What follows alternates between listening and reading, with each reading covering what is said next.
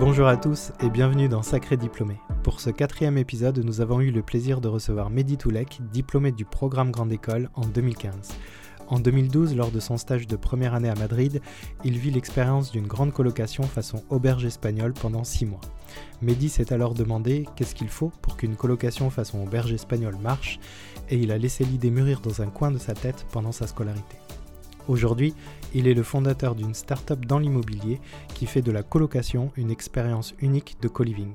Avec Mehdi, nous avons parlé de coup de foudre, d'Espagne, d'entrepreneuriat et de co-living. Bonjour Mehdi, ça va? Bonjour mon David, ben, ça va très bien, ouais. Très content d'être euh, d'être avec vous aujourd'hui. Ouais. On a l'honneur de recevoir le diplômé le plus cool de l'ESCPO Business School, plus cool, ouais. Je, Le je vais, créateur. je- je vais rougir. fondateur de co-living. Fondateur, ouais. Ouais. Fondateur, président, amiral, colonel, empereur de Couliving. Colonel Cooliving. Je vais t'appeler comme ça pendant tout le podcast. Colonel Cooliving, non. Euh, bah, Est-ce que tu peux te présenter euh, rapidement Puis après, on reviendra euh, sur ton parcours, euh, tes inspirations et ta vie d'entrepreneur trépidante? Avec plaisir. Mais euh, moi c'est Mehdi, donc diplômé de la promo 2015 et, euh, et fondateur de Cooliving. Donc euh, Cooliving qui est une, une start-up créée en 2017 que j'ai fondée avec le groupe Essor, qui est un grand groupe de promotion immobilière et qui fait du co-living. Donc c'est une grosse colocation de 8 à 15 personnes et notre job à nous c'est de construire ou de rénover des bâtiments un peu partout en France dans le but de les exploiter et de créer des super belles colocs avec plein de parties communes, avec tous les services. Tu débarques avec ta valise, c'est beau, c'est meublé, c'est équipé. Et en plus de ça, notre job c'est de te faire kiffer. Donc on te propose plein d'animations, de la cooptation et des trucs trop cool parce que c'est cool living. Ça c'est bien bof. Hein Ça, non, ça, a l'air très très chouette, franchement. euh, Si j'étais, oui, euh, c'est chouette. Si j'avais 20 ans aujourd'hui, je rêverais d'habiter dans une co-living. Mais viens, on est bien. Mais bien sûr. Euh, non, enfin, je crois pas. bien sûr. Alors, toi, tu es diplômé du programme Grande École de l'ESCPO Business School. Yes. En quelle année déjà? 2000... 2015. 15, J'ai porté le, 2015. le béret en avril 2015 même. Ok. exact. Donc, tu es rentré à l'ESC dans le pré-master? Exactement. Première année assez classique à, à l'ESCPO. Exactement. En fin d'année, tu es parti en stage à l'étranger. Ouais, à l'autre bout du monde, je suis parti six mois en Espagne. Ouais, ça fait loin. Ça fait très loin. Euh, J'étais un peu jet lagué, mais je m'en suis bien sorti quand même. Ça va. Et après ta donc première année, tu as fait deux ans euh, d'apprentissage chez Météorage. C'est ça, j'ai vendu. Juste à côté, pas très loin non plus. Ouais, ouais, mais j'ai fait le triangle d'or. euh, J'ai j'ai fait euh, le lycée Saint-Jean-Perse jusqu'à jusqu'au BTS. Après, je suis parti très très loin, donc j'ai juste traversé la route et je suis venu chez toi, Ouais. à l'ESC. Et, et après, bon, j'ai décidé Chez de nous changer un peu de paysage chez nous. hein. Et, euh, et je suis allé à la Technopole Hélioparc juste en face. Tu vois, j'étais à deux doigts de me faire construire une baraque à la place du Quick, qui est juste à côté. Ouais. Le terrain Et- est cher. Ouais, il est un peu cher, c'est pour ça. J'ai hésité longtemps. Mais euh, ouais, et donc j'ai j'ai été chez euh, Apprenti, à l'ESC, chez Météorage, et donc j'ai vendu des coups de foudre. tu vois. Magnifique. Vrai. En tant que euh, responsable du développement des marchés euh, euh, de la péninsule ibérique et, et un peu plus tard de l'Europe du Sud. Donc, donc voilà. Des responsabilités déjà très jeunes. Yes, bah ouais, t'avais une boîte qui, qui était une PME bien installée avec un marché franco-français bien établi. Et puis ils se sont dit, on va se tester euh, sur, des, sur des marchés euh, frontaliers. Et puis l'Espagne en faisait partie. hein. Ça pète en Espagne, hein. il y, y a un peu d'orage. Donc, Ah oui. euh, donc ils se sont dit, bah, on, on va pas trop se risquer. On va essayer avec des apprentis d'une école de commerce. Et donc ils ont embauché un apprenti à l'école de commerce de Pau. Donc Quentin Solé, s'il si, m'écoute, je t'embrasse, mon ami. Et pour le, le- le UK, Blandine, euh, que j'embrasse aussi, pour le Benelux et la Suisse, et Bibi sur l'Espagne et le Portugal. Et, euh, et de super responsabilités ouais, dès le départ. Tu prends une entreprise et tu la développes complètement à l'étranger. On te dit en toute autonomie, ben, vas-y, débrouille-toi. Trouve les, les- les, trouve les distributeurs, trouve euh, la stratégie marketing, cherche de nouveaux clients, des nouveaux axes de développement, et puis amuse-toi. Et en fait, ça t'a beaucoup aidé aujourd'hui pour ce que tu fais aujourd'hui dans ton entreprise. Effectivement, ouais. Mais euh, ça m'a donné un peu la, fibre entrepreneuriale dès le départ, hein, parce que même si j'étais dans une PME, j'avais pas mal d'autonomie, il y avait d'énormes challenges, et puis, euh, ça m'a juste. euh, ça m'a permis de faire mes armes, en fait.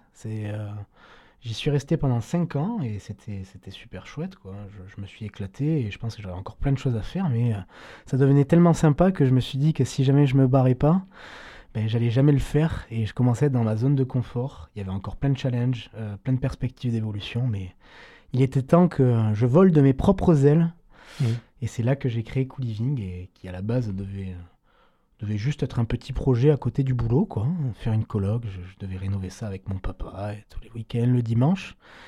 Et, euh, et j'ai croisé la route de, de ce vieux sage David Pouyanne. Qui, Ouais. euh, Alors on va en parler, hein, de toute façon, on va Ouais. revenir sur ton parcours euh, d'entrepreneur. Euh, en, en tout cas, ce qui t'a inspiré le, le co-living, en tout cas le concept, c'est ton stage en Espagne et la colocation en Espagne quand tu étais en première année de- du, du PGE. Exactement, ouais. Je suis parti, je suis parti pendant six mois et, et donc j'ai vécu à Madrid, dans une énorme baraque on était 15. C'était vraiment l'auberge espagnole, donc euh, des nationalités euh, de toutes parts et puis euh, des jeunes, quoi. Bon, il y avait des moins jeunes aussi, hein, t'as 39 ans pour la doyenne. Sauf que, bon, ben, euh, des interactions qu'avec la moitié d'entre eux. Il n'y avait pas de cooptation, il n'y avait pas des services, c'était décoration un peu à l'arrache. Mais quand je suis rentré, je me suis dit, putain, il y a vraiment un truc à faire, quoi.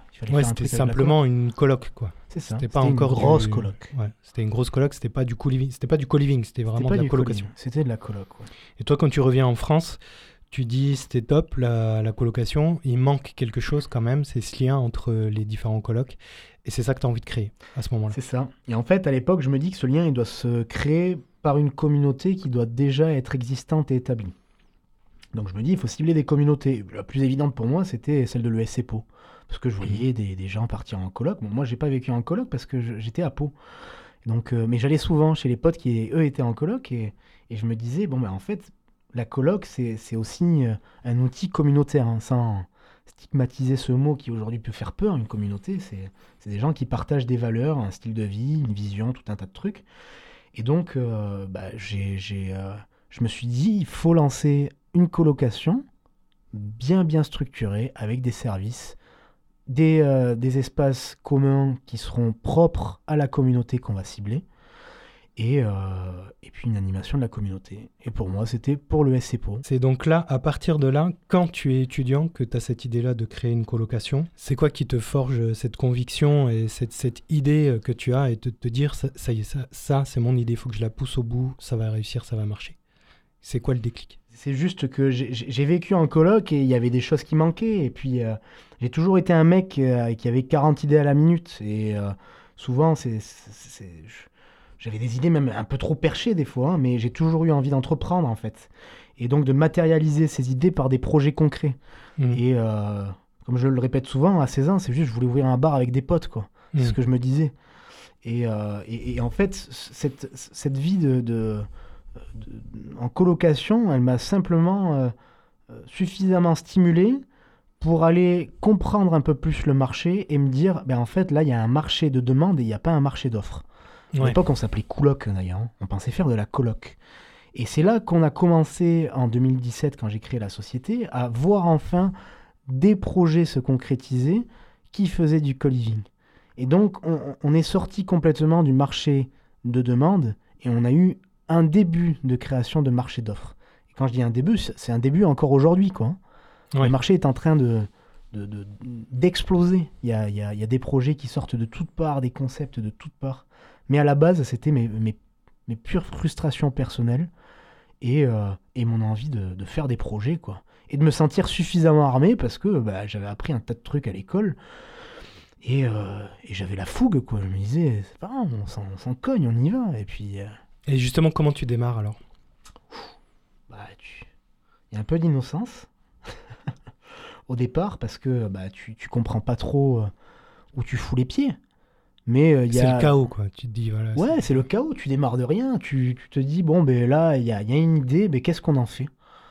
Et puis tu discutes avec des potes, tu discutes avec des gens qui s'y connaissent, tu discutes avec ta famille, tu, tu, tu, tu essaies d'écrire les choses, tu essaies de comprendre comment ça marche un business plan, tu appréhendes un peu plus ton marché, tu essaies de te renseigner. En fait, tu, tu, tu- tu bois de l'info de partout, de partout. T'es déjà convaincu à ce moment-là ou t'essayes quand même de te convaincre Tu vois, à travers les autres ou... J'ai une conviction subtile.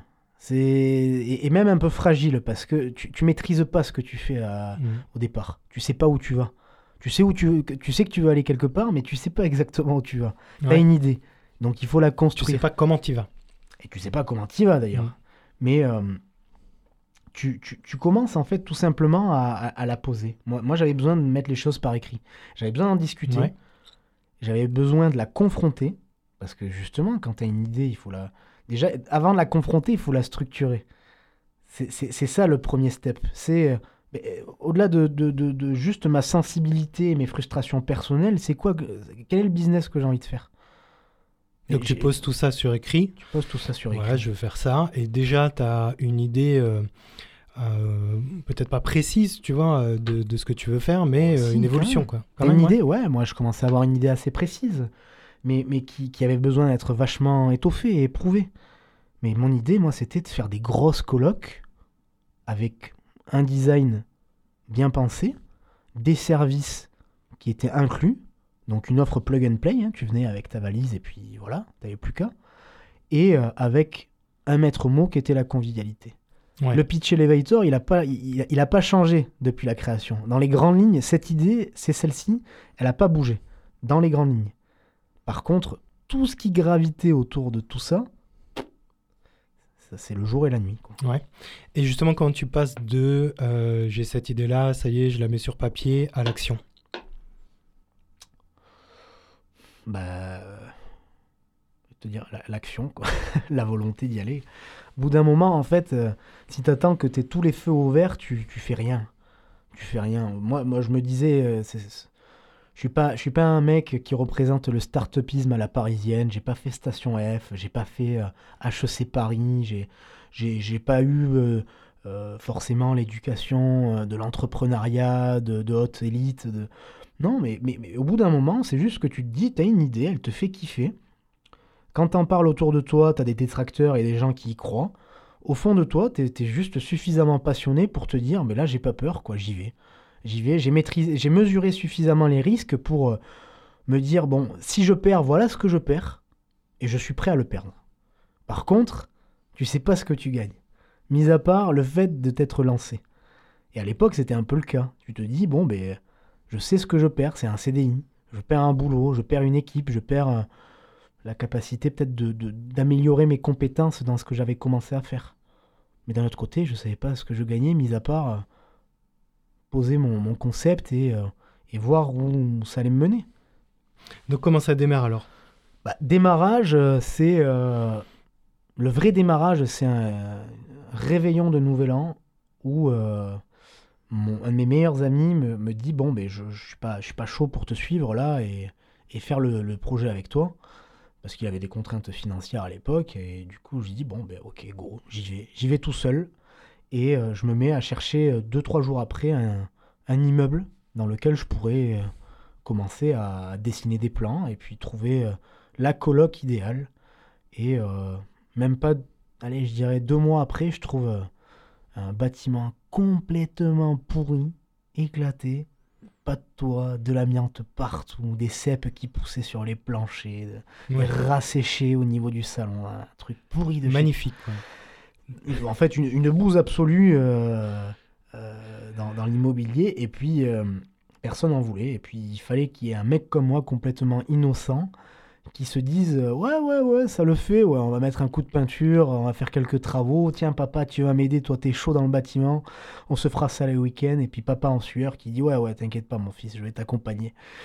Et, euh, puis ça commence ça commence euh, ça commence par ce, premier projet qui avait été identifié. Et puis ensuite il y a eu tous les, toutes les joies et les peines qui, qui ont commencé à se dessiner, quoi. Mais ça part de là, ouais. D'une décision marquée. Donc, là, tu achètes ce premier immeuble euh, à Pau. Tu commences les travaux en famille avec euh, des amis, euh, ton père, euh, et une entreprise, une entreprise, ouais. c'est ça Et là, tu dis ça y est, c'est parti. C'est parti. Ouais, je me, va. je me dis même c'est parti bien avant. Je me dis c'est parti le jour où je... Avant d'acheter l'immeuble, en fait, j'ai pris quelques, quelques stops par les banques parce qu'ils ne voulaient pas me financer. Et donc, au lieu de faire mon, projet euh, juste à côté de mon boulot, bah, je croise la route d'un mec qui s'appelle David Pouyan, qui a monté un grand groupe immobilier. Aujourd'hui, 100 millions de chiffres d'affaires, 300 collaborateurs partout en France. Et ce mec-là, qui à la base devait juste me filer des conseils, me dit non, mais dis-moi, ton truc, eh bien, on, va s'associer et euh, t'en fais une, tu mords la poussière un peu. Et une fois que tu as bien compris ce que tu faisais et que tu es suffisamment prêt, on développe. Et je serai là pour, euh, pour, euh, pour toutes les phases d'apprentissage du projet, du concept, de l'entrepreneuriat. Je serai ton mentor. Quoi. Et donc, un peu comme un daron du business, il m'a pris sous son aile et puis il m'a laissé me casser les dents sur plein de trucs. Et puis, avec toute la bienveillance possible, et bien, il m'a accompagné et on a fait cette première étape, euh, ce premier projet qu'on a rénové avec une entreprise qu'on a livré en septembre 2018. Et puis là, c'était parti. quoi. Et là, euh, donc du coup, tu as l'appui de David Pouyan, d'Essor, sur ce projet-là. Et puis, tu t'embarques sur, un, sur une deuxième colloque, couloc, co-living. T'embarques là-dedans sur un projet bien plus massif. Exactement, ouais. C'est-à-dire, on, fait la première et puis euh, on prend le temps, tu vois, on va pas à la course à la croissance. Et on, prend le temps de comprendre ce qu'on fait, de comprendre un peu quel est le concept, où est-ce qu'on place le curseur, comment on éprouve le modèle économique? Pendant longtemps, on a cherché, tu vois, on s'est dit, est-ce qu'on fait du neuf, de la réno, des gros projets, des petits projets. Et puis, ça a été une période un peu de, flou, même de flottement pour moi. Euh, qui font partie même des périodes un peu compliquées pour un entrepreneur. C'est que tu as fait ton truc. Là, tu as eu des nuits blanches ouais, j'ai eu quelques nuits blanches et puis euh, de la remise en question, de pas mal de trucs. Et puis c'est quoi l'étape d'après, quoi? Et puis au bout d'un moment, tu c'est pareil, tu vas. Tu te dis, tu supportes plus euh, être dans le, dans le surplace et puis tu arrives à, à, trouver l'énergie et, et, la lucidité de, de, de, passer à l'étape suivante qui, elle, va te propulser vraiment de manière assez exponentielle à la suite. Hmm. Et là, on se cible ce bâtiment qui est l'ancien secours, l'ancien secours catholique de Pau, hmm. bâtiment de 1100 mètres carrés qu'on divise en trois, trois espaces de co-living, au total 31 pioles. Et euh, à la livraison, la moitié des pioles étaient déjà pré-commercialisées. Monté en puissance en trois mois, on était plein. Pour chacune des colocs. Et donc, euh, c'est là qu'on s'est dit, bon, ok, on, fait ça et en plus on le fait à Pau. Ouais. On n'est pas à Paris, on n'est pas à Bordeaux, on n'est pas à Toulouse, on le fait à Pau. Et là, bah, avec euh, bah, Damien, qui a fait l'école de commerce de Pau aussi, Damien Masneau, que j'ai fait rentrer dans le capital en, en 2021, quand on a mis ce coup de fouet justement. Pour moi, il a été super important parce qu'il a été miroir hein, pour moi. Ça, il m'a donné l'énergie d'accélérer et, euh, et puis euh, on a commencé à se staffer. Ça commence par un apprenti de l'ESC Pau, le petit mmh. Loïc Robert. Ouais, Loïc.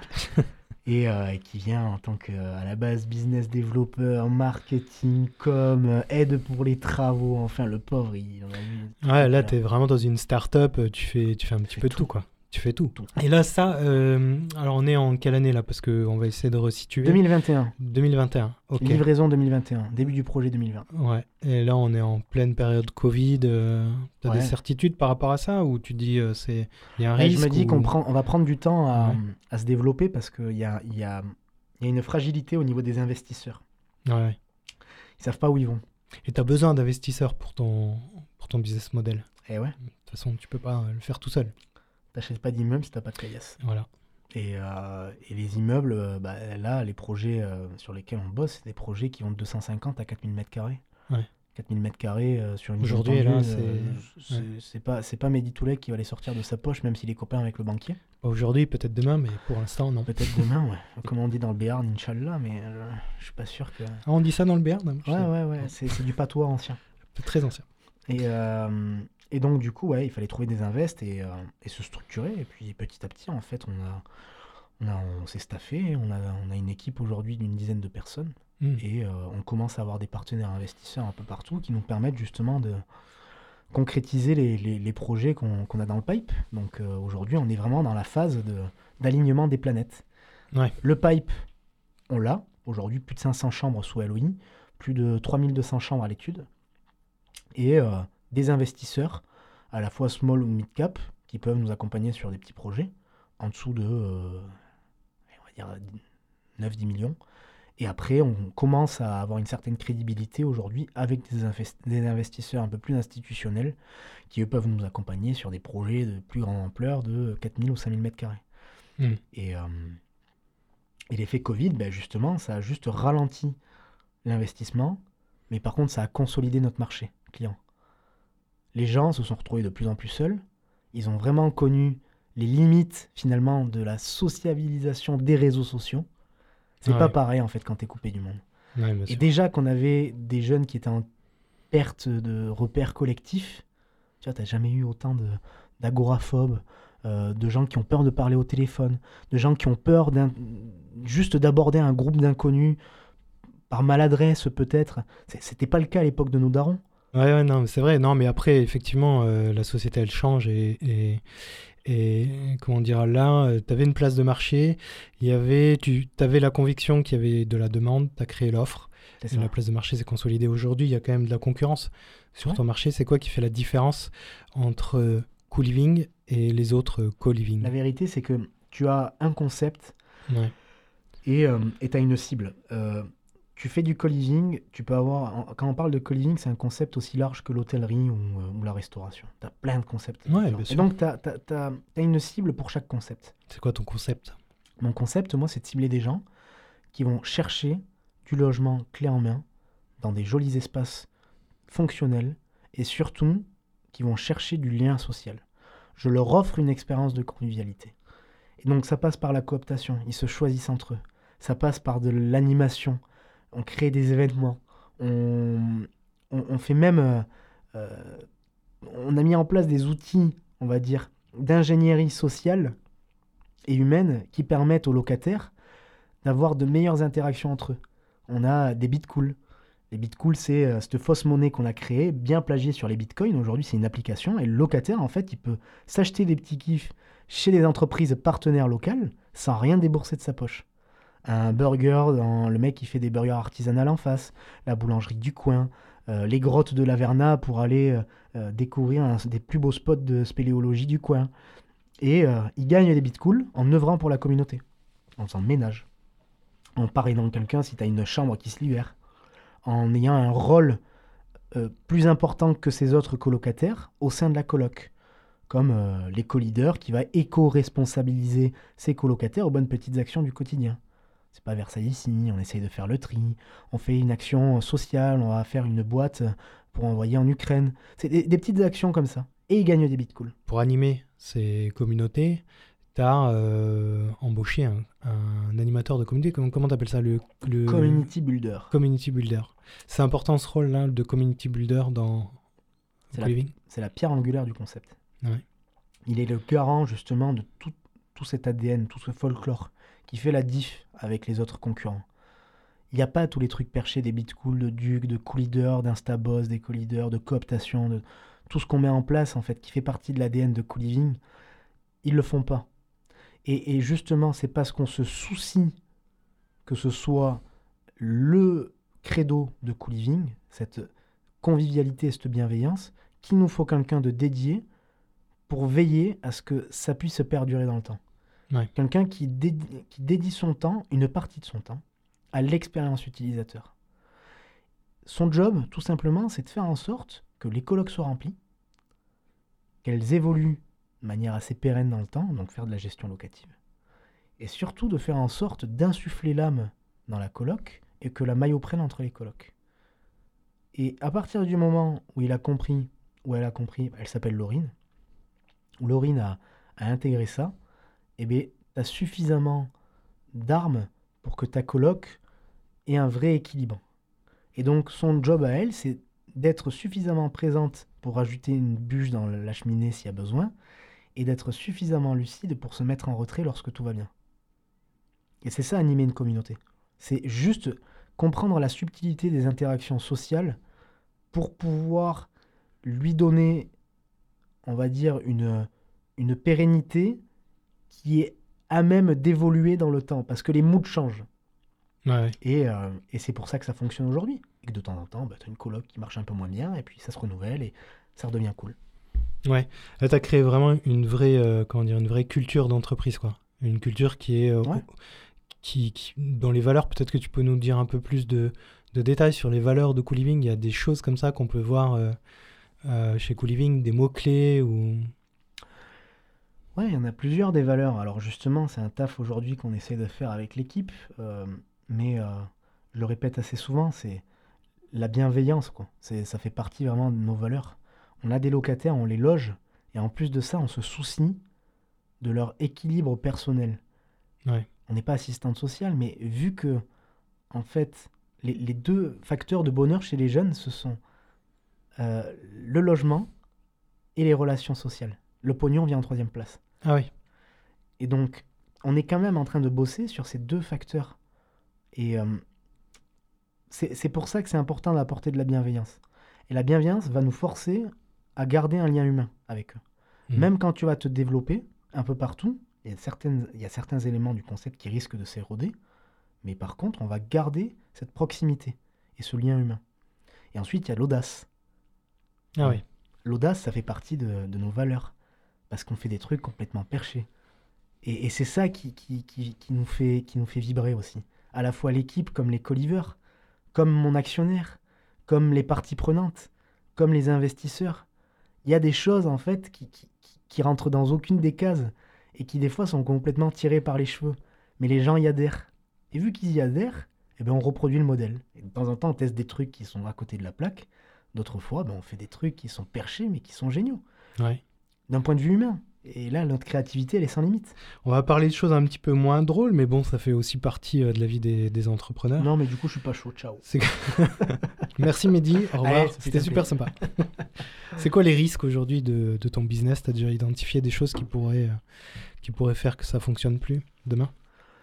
Ben, il y en a plein des risques. Risque, on peut avoir une crise économique, on peut avoir une crise financière, les investisseurs. Moi, je suis très dépendant des investisseurs finalement. C'est des gros montants. Demain, euh, il y a euh, une envolée des taux d'intérêt. Ce qui est en train Mhm. de se passer aujourd'hui. Moi, je surveille ça avec attention. Ah oui, Envolée des taux d'intérêt, qu'est-ce qui se passe? Ben, Les institutionnels, ils se mettent un peu en retrait, ils attendent de voir ce qui se passe. Par contre, moi, ben, j'ai besoin quand même de sortir les projets. Vu que les taux d'intérêt sont plus chers et que le pognon coûte de l'argent aujourd'hui, ben, mes investisseurs, ils attendent beaucoup de rendement. Sauf que moi, je vais pas pouvoir taper sur mes locataires de manière infinie. Donc ça, ça fait partie des risques. C'est comment je vais quand même réussir à sortir des projets tout en assumant cette hausse des taux et ce risque d'avoir un loyer un peu plus élevé que la normale. Mm. On peut avoir euh, un risque, euh, un risque euh, de marché, mais, mais, mais, mais il est très léger parce que nos, nos bâtiments sont réversibles. Demain, je me dis, allez, je vais faire 90 pioles à Limoges. J'y crois. J'ai regardé le marché pour le faire. Et j'ai envie de le faire. Mais demain, Mm. si jamais euh, je remplis pas, bah, il faut que je puisse euh, trouver une seconde vie à soit à l'immeuble, soit à une partie de l'immeuble. Donc ça fait partie des risques, des risques, j'en ai, tous- tous les entrepreneurs en ont. Et de temps en temps, ils font vraiment flipper. Ouais. Mais au bout d'un moment, il faut juste euh, se dire, ok, je connais, je sais, je suis alerte, je suis, à- je suis suffisamment lucide pour interpréter certains signaux faibles. Puis, euh, puis de temps en temps, tu vas quand même, quoi. Ça fait partie de la vie. Tu te dis, bon, ben vas-y, goût. Ouais, pas grave. bien sûr. Est-ce qu'aujourd'hui, tu es moins dans le chaos qu'au début? Ah ben ouais, mais après, c'est pas les mêmes chaos. C'est qu'aujourd'hui, les ambitions sont différentes. Aujourd'hui, euh, je peux pas me dire, euh, de toute façon, demain, ça marche pas, c'est pas grave. Hmm. J'ai des investisseurs derrière qui ont mis du pognon, des gens comme toi et moi qui ont acheté une des colocs, une équipe qui a faim, quoi, qui est ultra engagée, qui y croit à fond, des coliveurs qui attendent juste que euh, les choses évoluent pour eux, pour eux et que dans 10 ans on puisse faire des Coolympiades. Alors oui, parmi les éléments du concept, on a le Interville des colocs, ça s'appelle les Coolympiades, et donc ils s'affrontent entre colocs et ils ramènent la coupe à la maison. Et, euh, et donc ils attendent, je leur dis, moi mon kiff, ça serait d'avoir dans 10 ans un truc en Corrèze, tu vois, une espèce de baraque Ouais. où on pourrait faire des Coolympiades de vacances. En Corrèze, alors, ouais. Ouais, un truc paumé en plein milieu, tu vois. Pour, euh, ouais, pas de voisins comme ça, il n'y a pas, de, Voilà, pas de réclamation. C'est ça, c'est ça. Je comprends. Mais ouais, il faut, faut juste. euh, faut- Ouais. Le chaos est différent, quoi. C'est juste ça. Et puis au bout d'un moment, tu t'habitues. Ton niveau de stress, en fait, il se rehausse, quoi. Le truc qui te faisait stresser il y a 5 ans, aujourd'hui, tu t'en tapes.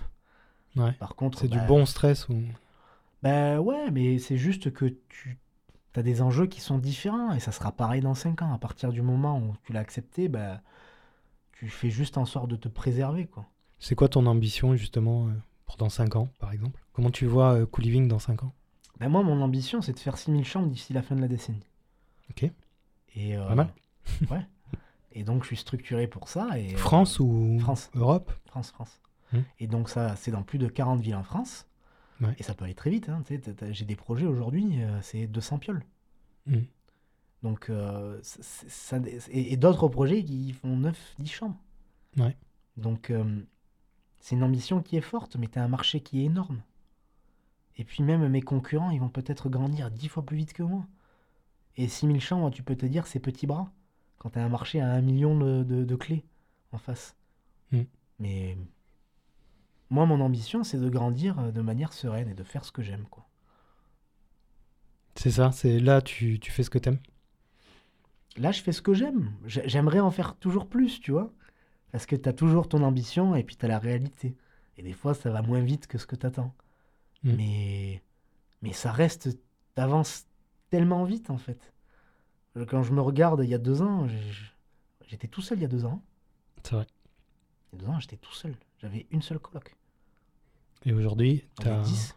quatre colocs. On est 10, on a plus de 3200 chambres à l'étude et puis on a 500 chambres sous, euh, sous offre. Quoi. Mm. Donc c'est. C'est pas la même histoire. C'est quoi euh, ta vision de l'entrepreneuriat? C'est quoi l'entrepreneuriat pour toi? Bah, C'est large. Pour toi, justement, juste pour toi. Pour moi, c'est c'est euh, c'est avoir une idée, la déconstruire, la reconstruire, la déconstruire, la reconstruire. À chaque fois que tu fais ça, tu es entouré de personnes différentes qui prennent le bateau, des fois qui sont toujours sur le bateau, d'autres fois qui se barrent. Et, euh, toi, en fait, euh, en tant que capitaine de navire, bah, le but, c'est toujours d'avoir une vision, malgré les moments un peu chauds, malgré euh, les joies des fois, hein, tu peux t'exciter et puis tu, te, te rappeler à la réalité, tu vois, te dire attention, il y a tout à faire. Mais c'est surtout te dire, euh, bah, tous les jours, bah, je sais qu'il y a des trucs qui m'emmerdent, d'autres qui sont super.